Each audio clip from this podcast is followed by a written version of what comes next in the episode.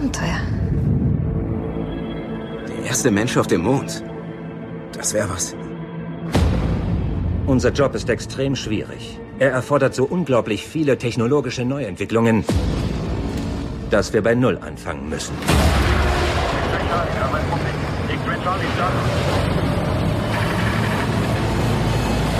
Am 8. November erscheint in Deutschland der Hollywood-Blockbuster First Man. Der Film beschreibt den persönlichen Weg von Neil Armstrong während der Vorbereitungen und ja, der, der Durchführung der Mondmission in den 60er Jahren. Der deutsche Titel dieses Films ist leicht angepasst und lautet Aufbruch zum Mond. Ja, und das passt so wiederum wunderbar zu diesem Podcast hier. Ich möchte deshalb den Filmstart zum Anlass nehmen für eine kleine ja, Bonusfolge. Und wenn ich Bonusfolge sage, dann meine ich, ähm, dass ich das etwas freier handhaben will als so die richtigen Episoden. Das heißt, das hier ist eher ein kleiner ja, Zwischenruf, ein freies Reflektieren und weniger so ein ausgearbeiteter Denkanstoß, wie ich die ähm, normalen, die vollständigen, so die gewö gewöhnlichen Episoden anlege und ähm, ja, verstanden haben will. Also ja, dann äh, sprechen wir doch einmal über den Film. Und ähm, im zweiten Schritt will ich dann ein paar äh, ja, Hintergründe ansprechen, äh, ansprechen, die im Film eine Rolle spielen. Also, falls du den Film sehen willst, äh, kannst du ja dann zwischendurch kurz äh, Pause machen. Ich werde die Stelle auch markieren, ähm, weil ich vielleicht ein bisschen vorgreifen werde und äh, wir wollen ja niemanden den Spaß verderben hier. Ja, und zum Schluss ähm, schauen wir auf das, ähm, warum ich diese kleine Aufnahme hier überhaupt mache. Denn ich will mal schauen, was der Aufbruch zum Mond, ähm, der namensgebende Aufbruch zum Mond, ja für uns hier bereithält, ähm, ja, die wir dem Anfang auf der Spur sind. Also, erstens Eindruck zum Film, zweitens Hintergründe, drittens dem Anfang auf die Schliche kommen. Und ja, jetzt geht's los.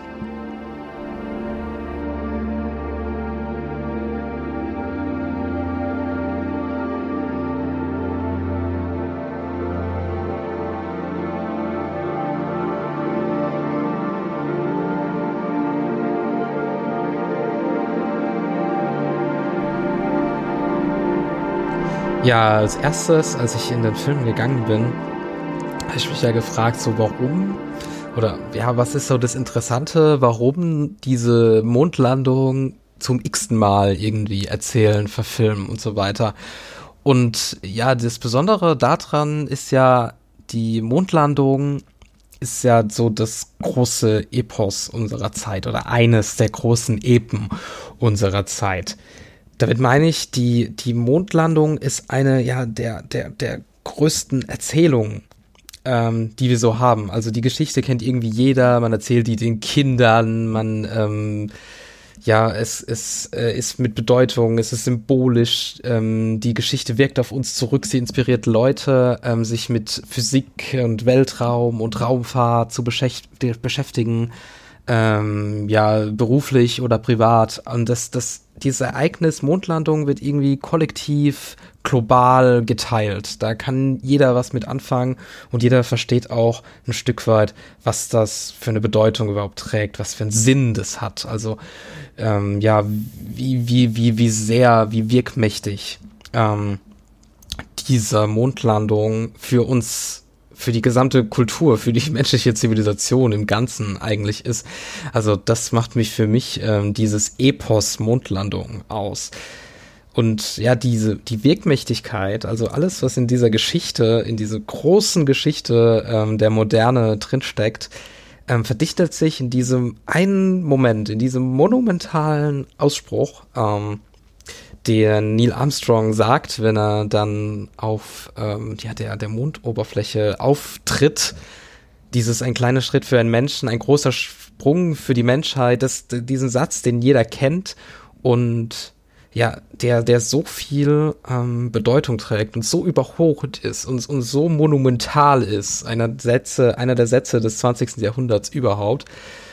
Und ja, das moderne Epos Mondlandung wird in diesem Film aufgegriffen und dann überraschend unaufgeregt, überraschend ähm, technisch, mit, mit vielen Details, mit vielen Wendungen erzählt, ähm, die man so gar nicht erwartet hätte. Also für, ich für meinen Teil habe eigentlich die ganze Zeit darauf gewartet, wann sagt er das denn? Wann, sagt, wann, wann geht's denn jetzt los? Wann, wann, wann kommt denn der Moment, auf den wir hier alle warten, Leute? Also, ähm, nee, also so ist es nicht. Ähm, es wird was sehr gut tut, was ähm, überhaupt ähm, nicht fehlt. Es wird sehr auf dieses Pathos, ähm, was vielen ja vor allem amerikanischen Filmen so gerne innen wohnt.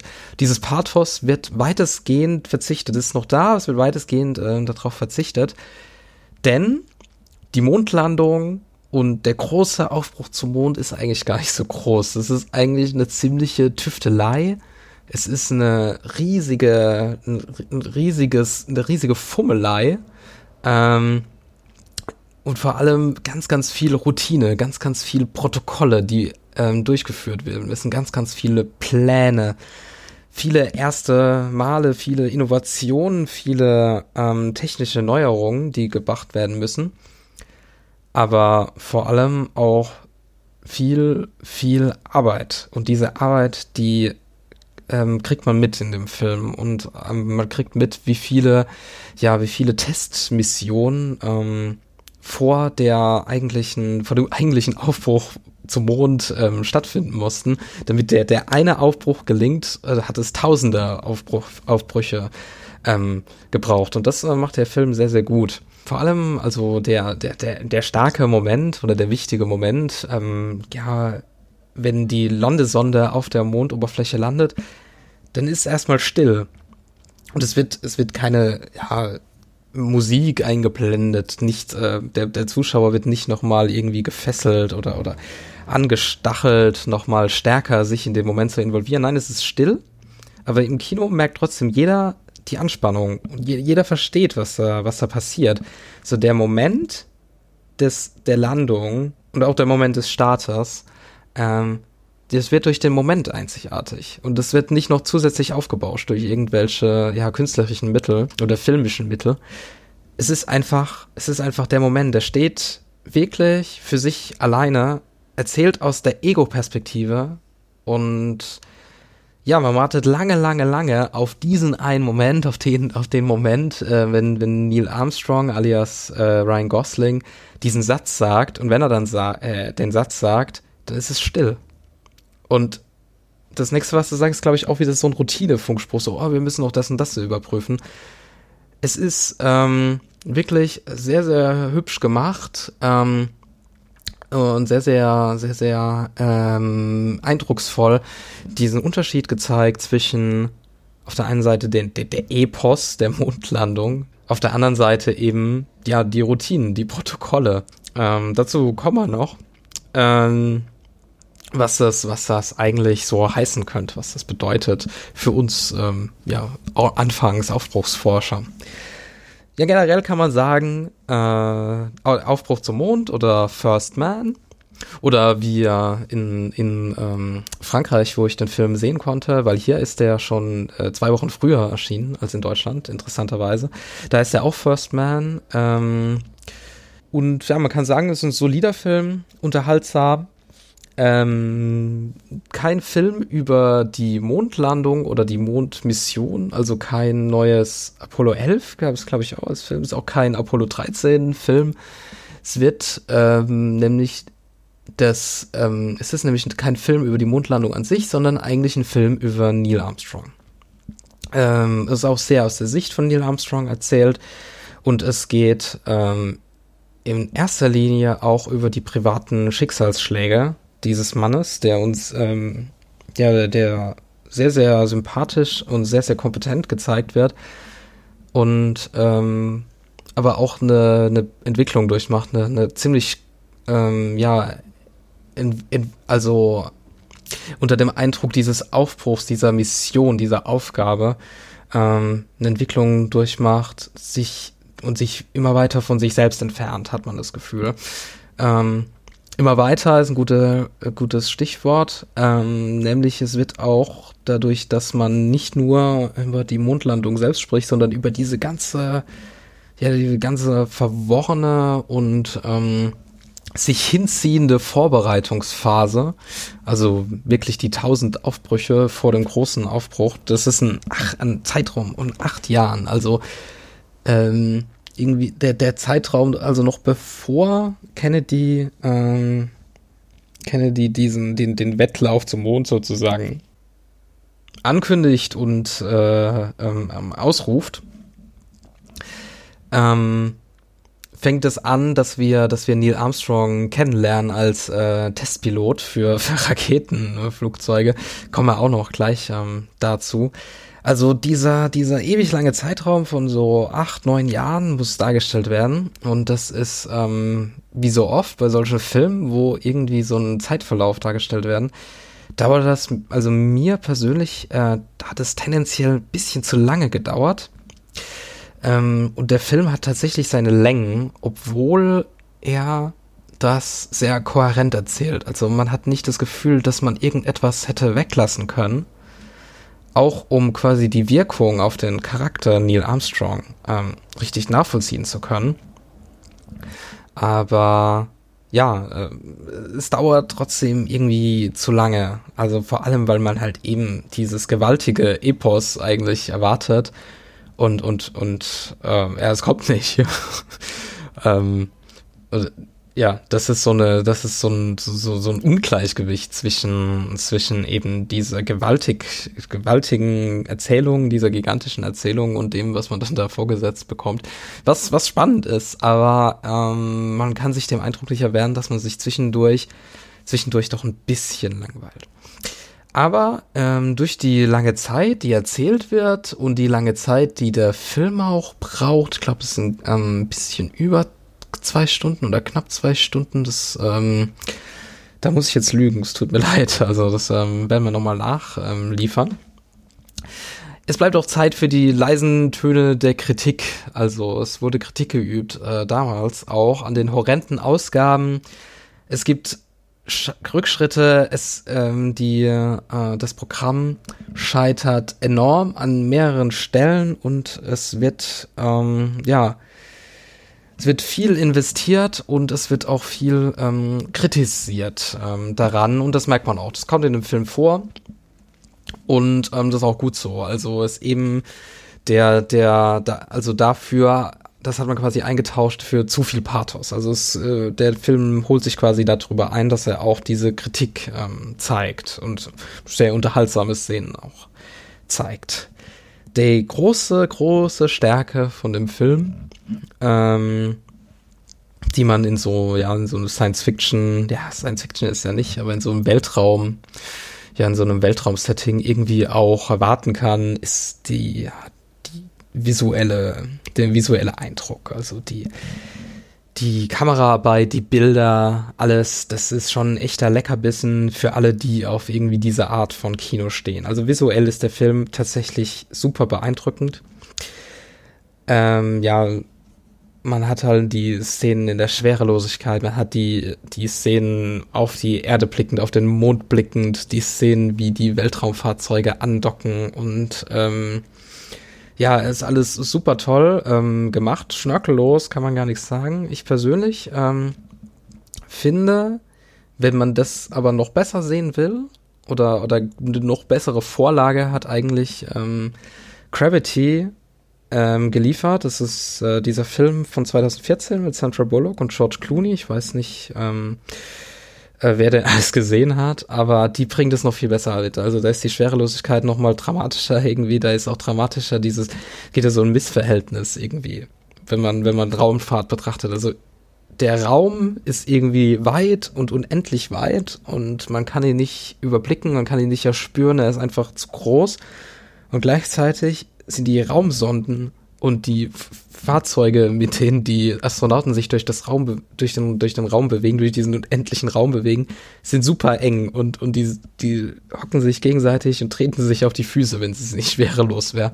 Und, und dieses Missverhältnis, das, das stellt Gravity noch ein bisschen besser dar. Und da hätten die ähm, Macher von Aufbruch zum Mond noch ein paar, ja, noch ein paar, ähm, sich noch ein paar Sachen an, abschauen können. Ähm, aber also es ist auch Kritik auf hohem Niveau. Also man muss echt sagen, dass auch in dem Film mal so ein paar ja, Gänsehautmomente nicht, aber so ein paar Achterbahnmomente ähm, hat. Ja, noch ein kurzer, noch ein kurzer Takte zu den Leuten, die mitspielen. Schauspielerisch ähm, konnte mich vor allem die ähm, Figur Janet Armstrong, also die, die Frau, die Ehefrau von ähm, Neil Armstrong überzeugen. Das ist äh, Claire Foy, die ich persönlich ähm, vorher noch nicht kannte, hat aber auch schon ein paar, ja, ein paar größere Rollen in amerikanischen Filmen gehakt, äh, gehabt. Ryan Gosling ist so der große Star, ist ja auch auf dem ähm, Poster zu sehen. Ähm, muss man eigentlich nichts sagen. Also Ryan Gosling ist ein äh, super Schauspieler, kann eigentlich alles von ja Komödie über äh, dramatische Szenen. Ähm, ja, zuletzt ähm, absolut fantastisch in äh, Blade Runner 2049. Ähm, und natürlich in noch ganz vielen anderen Filmen. Also Ryan Gosling ist ja gerade einer der am meisten ähm, gefragten äh, männlichen äh, Darsteller in Hollywood und mimt in diesem Film einen ja stillen, in sich gekehrten, aber so hochprofessionellen Neil Armstrong, der eben diese Entwicklung durchmacht von so einer seltsamen Entrückung. Also Neil Armstrong ist an irgendeinem Punkt so komplett involviert in die Mission und ja, spiegelt auch so diese gesamte, die gesamte Anspannung, die sich in, in dem Film so aufbaut, wieder. Und da ist, also es gibt so eine Stelle, wo das besonders gut zeigt, diese, diese Entfernung des, des Charakters sozusagen von, von der Welt und von sich selbst ein Stück weit. Es gibt so eine, die abschließende Pressekonferenz sozusagen vor dem Start, ähm, wo die, wo die Astronauten dann eigentlich nur gefragt werden, so, ja, haben sie eigentlich ähm, wie hoch sind eigentlich die Chancen, dass sie auch wieder zurückkommen? Äh, und da hat äh, Neil Armstrong so eine, so eine, so eine Standard-PR-Antwort, so ja, wir ähm, planen auf jeden Fall zurückzukommen und ähm, Restrisiko bleibt. Und eigentlich ähm, genau das Gleiche sagt äh, Neil Armstrong dann zu seinen, zu seinen Söhnen, in, also es gibt dann einen Cut und dann genau in der nächsten Szene ist, äh, baut sich dann das so auf, dass das ähm, Janet Armstrong äh, Neil dazu zwingt, sozusagen so auch eine Abschlusspressekonferenz mit den Söhnen abzuhalten, ähm, mit denen er gar nicht, eigentlich gar nicht konfrontiert sein will. Aber ähm, ja, die, die Söhne fragen natürlich das Gleiche, so, Papa, wann, wann kommst du denn wieder zurück? Und, und Neil Armstrong gibt eigentlich die gleiche Antwort. Ähm, die er auch den Presseleuten vorher gegeben hat. Und das äh, zeigt wunderbar, ähm, ja, wie, wie dieser Aufbruch auf den Charakter ähm, Neil Armstrong dann zurückwirkt. Und Ryan Gosling spielt es super ähm, mit dieser Ausdrucks, also mit dieser nicht aufgesetzten Ausdruckslosigkeit, die Ryan Gosling unnachahmlich spielen kann. Also das ist das, was der Mann am besten kann und das ähm, nimmt man ihm zum wiederholten Male ab. Ja, in Nebenrollen will ich noch erwähnen äh, Jiran Hinz.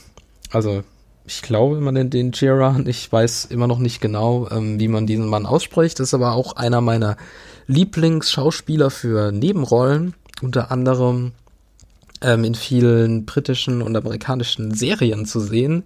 Ähm, den kennt man vor allem als Mans Raider aus ähm, Game of Thrones, also diesem, dem, dem König äh, hinter der Mauer. Und dann gibt's noch Kyle Chandler. Das ist einer der, also zusammen mit Sharon Hinz äh, spielt Kyle Chandler ähm, einen der äh, ja, Chefs der gesamten Mission, also ein, ein hohes Tier sozusagen bei der NASA. Ähm, dieses alles so ein bisschen politisch und aber auch wissenschaftlich betreuen. Äh, Kyle Chandler kenne ich vor allem als FBI-Agent in äh, Wolf of Wall Street, ist aber ja solider Nebendarsteller in so ziemlich vielen Filmen. Und ja, also ich kann dem Film eine Empfehlung aussprechen. Ihr könnt da äh, mit ruhigem Gewissen reingehen. Ist ein bisschen anspruchsvoller als so normales Popcorn-Kino. Macht aber auf jeden Fälle ähm, nachdenklich und man kann sich gut danach ähm, über den Film unterhalten. Und es gibt auch ein paar Szenen, die so ganz lustig sind. Und es geht einem auf jeden Fall sehr nah. Also ist, man ist sehr, sehr stark in den Film involviert ähm, als Zuschauer. Und wer dann das gesamte Thema interessiert, dem kann ich ähm, auch noch zwei Filmempfehlungen zur Hand geben. Das eine ist ja Gravity aus äh, von 2014, habe ich ähm, eben schon gesagt. Ja, ist für mich auch einer der ein, äh, also der ist ein bisschen untergegangen und der wird auch ähm, sehr gespalten aufgenommen, aber visuell ist das ähm, ein, ein, eine der fantastischsten Filme, die ich jemals gesehen haben durfte. Ähm, hat ja auch damals die, die Auszeichnung bei den Oscars für den besten, für die beste äh, Kamera. Ähm, was auf, auf Englisch immer heißt, äh, die besten Neuerungen, die besten ja, Innovationen in der Kameraarbeit sozusagen. Dafür kriegt man ja den Oscar. Das äh, hat es auf jeden Fall verdient. Also, das ist ein Film, der für die der die Visualität von Aufbruch zum Mond auch so noch so ein, auch noch ein höheres Level fährt. Das sollte man sich anschauen. Und es gibt noch den Film Hidden Figures. Ähm, das ist ein Film von letztem Jahr 2017, ähm, wo quasi so die Vorgeschichte nochmal von dem Aufbruch zum Mond äh, Geschichte auch aus so einer aus so einer technischen ähm, Perspektive zeigt, aber es geht eigentlich auch noch um was ganz anderes. Hidden Figures ähm, dreht sich um drei Mathematikerinnen, ähm, die schwarz sind und in den 50er Jahren bei der NASA sozusagen die Aufgabe von Computern übernehmen, die es damals noch nicht gab. Also es wird dann während dem, während der Filmlaufzeit, während sich die Handlung abspielt, wird dann sozusagen der erste dicke IBM-Rechner auf dem NASA-Gelände installiert. Aber die ganzen Berechnungen, die für die Raketenstarts zuständig, äh, zu, äh, nötig waren, dafür waren diese Damen ähm, zuständig und ja, man sieht sehr schön diese Geschichte ähm, wie sich äh, gegen alle äh, Rassengesetze und äh, Rassismen und Segregationen und so weiter, wie sich diese ähm, drei unerkannten Heldinnen, das ist der Untertitel des Films, ja, durchsetzen in diesem System.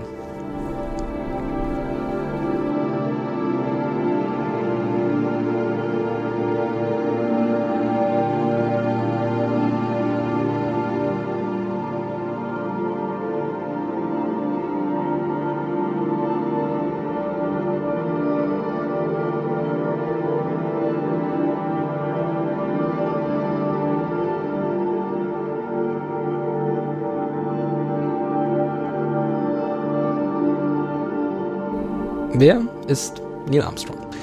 Ja, ausgestattet mit einem Hochschulabschluss in Luftfahrttechnik wird Neil Alden Armstrong Ende der 50er Jahre zu einem Testpilot für Raketen und Überschallflugzeuge. Er ist damit seit der Gründung der NASA dabei und wird 1962 Astronaut. Kurz zuvor hat US-Präsident Kennedy in seiner vielbeachteten Rede die Landung auf dem Mond binnen des Jahrzehnts als Ziel ausgegeben. Armstrong wird also ein Läufer im Wettrennen ums Weltall. Die Geschichte ist ja ziemlich bekannt. Aufgeschreckt durch frühe Erfolge der Sowjetunion in der Raumfahrt wollen die USA so schnell wie möglich aufholen. Der Ablaufbahn ist streng getaktet, man ist auf bestimmte technische Innovationen aus, die in den kommenden Jahren in mehreren Projektstufen systematisch entwickelt, verwirklicht und getestet werden müssen. Besonders spannend, auch im Film prominent gezeigt, ist hierbei das Problem, wie man die verschiedenen Einheiten, also Mondlandefähre und Kommandokapsel, zur Verwirklichung von Landung und Rückkehr abkoppelt und wieder zusammenbringt. Zentral für die Erprobung dieses Verfahrens war die Gemini 8 Mission an der Neil Armstrong 1966 teilnimmt. Das Gemini-Programm geht äh, dem berühmten Apollo-Programm voraus und soll erklärtermaßen die Weichen für die Mondlandung stellen. Und die Zielsetzung eben dieses einen Staates, der Gemini 8, ist es, die Kapsel der Astronauten erfolgreich an einen Zielsatelliten anzudocken. Was damals zum allerersten Mal überhaupt ähm, versucht wird. Das ist also eine Pionierleistung. Das Manöver gelingt, nicht ohne Komplikationen. Was genau passiert, äh, wäre jetzt ein Spoiler für den Film, deswegen lasse ich das. Aber Neil Armstrong wird damit der erste Astronaut zusammen mit seinen Co-Piloten, ähm, der erfolgreich an ein anderes Raumfahrzeug andockt. Ja, ich würde an dieser Stelle mal einen Wikipedia-Artikel empfehlen, was ja generell empfehlenswert ist, aber ich finde den Wikipedia-Artikel zum Apollo-Programm extrem gut und extrem interessant. Und ich halte es für, also es ist toll geschrieben, super nerdig. Also man kann da sekundengenau nachlesen, wie so ein Start von der Apollo-Mission eigentlich vonstatten ging. Aber es ist auf jeden Fall mal lesenswert, weil da so viel als auch, an Verweisen drin steckt, was alles nötig war, um die Leute überhaupt ja vom Fleck zu bringen.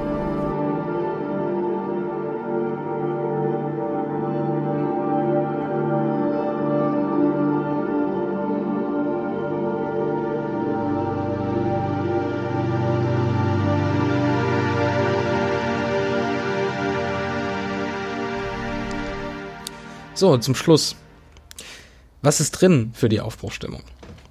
Das Mondlandeprogramm definiert sich ja in der Rückschau irgendwie so über die Kosten und ja, was es gebracht hat, wissenschaftlicher Fortschritt und halt den Prestige im Kalten Krieg, der unbedingt wichtig war, die ganzen, ja, die ganzen technischen Neuerungen, die die spätere Raumfahrt ähm, ja vorangebracht haben. Das alles ist irgendwie das Mondlandeprogramm und ähm, das kommt in dem Film vor, aber nur so am Rande. Was der Film gut macht und was für diesen Podcast auch das viel interessantere Thema ist, ist die persönliche Betroffenheit vom Aufbruch.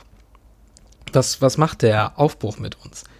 Und, und Ryan Gosling spielt einen Neil Armstrong, der sich immer weiter von seiner Umwelt entfernt, immer stärker in die Aufgabe involviert wird und ein, ja, das Ziel verfolgt, das irgendwie gleichzeitig gewiss und ungewiss ist. So ein richtiges Jagen nach dem Preis, den man eigentlich gar nicht haben will. Und das ist eigentlich der Punkt, der an dem Mondlandeprogramm interessant ist. Nämlich auch die Angst und Unsicherheit von Astronauten und von den einzelnen Verantwortlichen. Und das wird super schön ähm, ja, gezeichnet und gezeigt.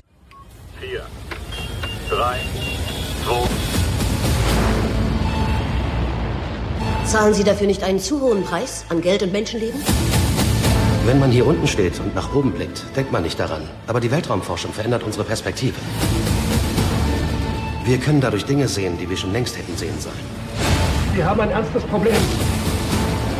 Wir haben alles unter Kontrolle. Für euch ist das ein Spiel. Ihr habt gar nichts unter Kontrolle.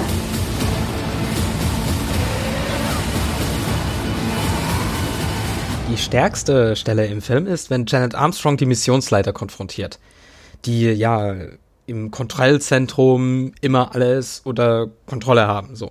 Und ja, die Kontrolle, die so gezeigt wird und dargestellt wird, die muss auch in irgendeiner Form hergestellt werden. Und man merkt dann an dieser Stelle, wenn Janet Armstrong die Missionsleiter konfrontiert und denen so sagt so, hey, ihr habt es nicht mal Kontrolle. Das hier ist alles, das ist alles nur Show für euch ist das ein Spiel und ähm, ihr versucht alles unter Kontrolle zu haben, aber ihr habt keine Ahnung, ob das alles hier funktioniert. Ihr habt keine Ahnung, ähm, was alles schiefgehen kann. Und ja, man sieht unter all diesen Schichten von Protokollen und Abläufen und, und Plänen und, und anderen Mitteln von so zur Schau gestellter Professionalität, da bleibt doch die Ungewissheit. Denn es ist eigentlich einfach, man muss es sagen, es ist eigentlich zu schwierig. Kann, es geht nicht, ne? es ist zu aufwendig, es ist überwältigend, die Aufgabe. Man kriegt es eigentlich gar nicht hin und wir machen es hier trotzdem. Das ist auch das, was Kennedy gesagt hat in der Rede. Wir machen es nicht, weil es, weil wir es, weil es, weil es einfach wäre, sondern weil es schwer ist. Der Start ins Ungewisse, der Aufbruch zum Mond, das ist ein unfassbares Wagnis. Und in so einem Setting ist Aufbruchstimmung was auf Deutsch so ein, eigentlich so ein super positiv konnotiertes Wort ist Aufbruchstimmung. Da, da geht was los, da wollen wir irgendwo hin. Aber in so einem Setting, wo das Ungewisse einfach zu krass ist und der Aufbruch einfach zu überwältigend, in so einem Setting ist Aufbruchstimmung auch schnell was sehr, sehr hässliches.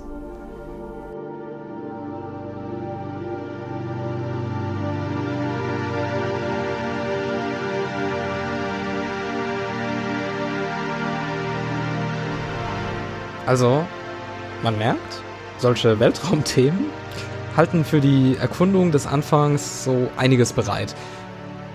Das geht irgendwie noch mehr an die Existenz und die Substanz. Weltraum ist ja für uns, wenn man so will, die, die Entdeckung der neuen Welt, also die neue Welt der Moderne, in Anführungszeichen.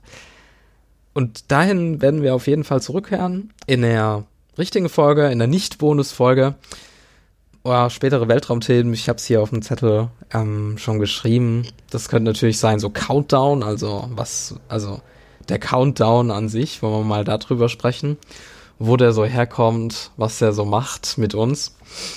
Und ja, natürlich über den Weltraum selbst, über das Anfang des Universums, alle Themen und Urknall und ja, über das Nichtwissen über den Anfang. Oder so, ja. Und was auch äh, spannend ist, was ich mir auch überlegen werde, wieder zu tun, ist eben auch wieder so ein Zwischenruf, wenn irgendein Film rauskommt, der passt oder wenn es irgendein Ereignis gibt. Ähm, ja, was zum Anfang, was den Anfang irgendwie schön zeigt, zeichnet. Ähm, ja, noch andere Empfehlungen. Weltraum ist ja auch so ein klassisches Podcast-Thema oder ein klassisches Audio-Thema. Man kann dabei auch an die ähm, Sternzeit, heißt die Sendung, im Deutschlandfunk denken. Ähm, oder an die Raumzeit von Tim Pritloff. Das ist so ein, ja, ein Podcast, den es eigentlich irgendwie schon immer gibt. Und ähm, da gibt's natürlich auch schon einiges zum Mond, zum Beispiel in der Episode 39. Ähm, da geht's um den Mond generell und ähm, ja, der Mythos Raumfahrt ähm, ist es betitelt. Das wird in Raumzeit 53 beleuchtet. Da geht's natürlich auch um die, die Mondlandung. Und der Podcast auf Distanz ähm, kümmert sich auch um Raumfahrtthemen und bespricht, bespricht ähm, in seiner Episode 5 die, die ersten Sonden, also ähm, ja, die ersten Sonden, die so von den USA und der Sowjetunion losgeschickt wurden, um den erdorbitalen, den Erdorbit ähm, zu verlassen und in den Raum zu fliegen und am Mond vorbeizufliegen. Also das wird dort besprochen. Ist auch sehr interessant. Ähm, das ist die Episode 5 der, der ähm, des Auf Distanz Podcasts.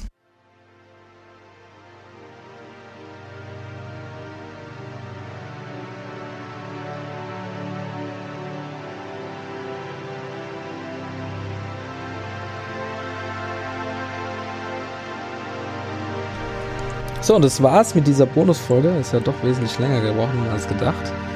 Ähm, ich bedanke mich fürs Zuhören. Nächstes Mal geht's dann ganz regulär weiter mit der Aufbruchstimmung.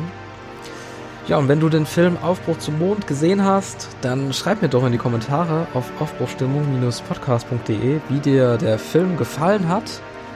Und äh, bei der Gelegenheit kannst du den Podcast dann auch gleich abonnieren. Das geht ganz leicht mit äh, wenigen Klicks ja, vielen Dank fürs Zuhören. Nächste Woche hören wir uns wieder. Bis dahin wünsche ich dir eine aufregende Zeit.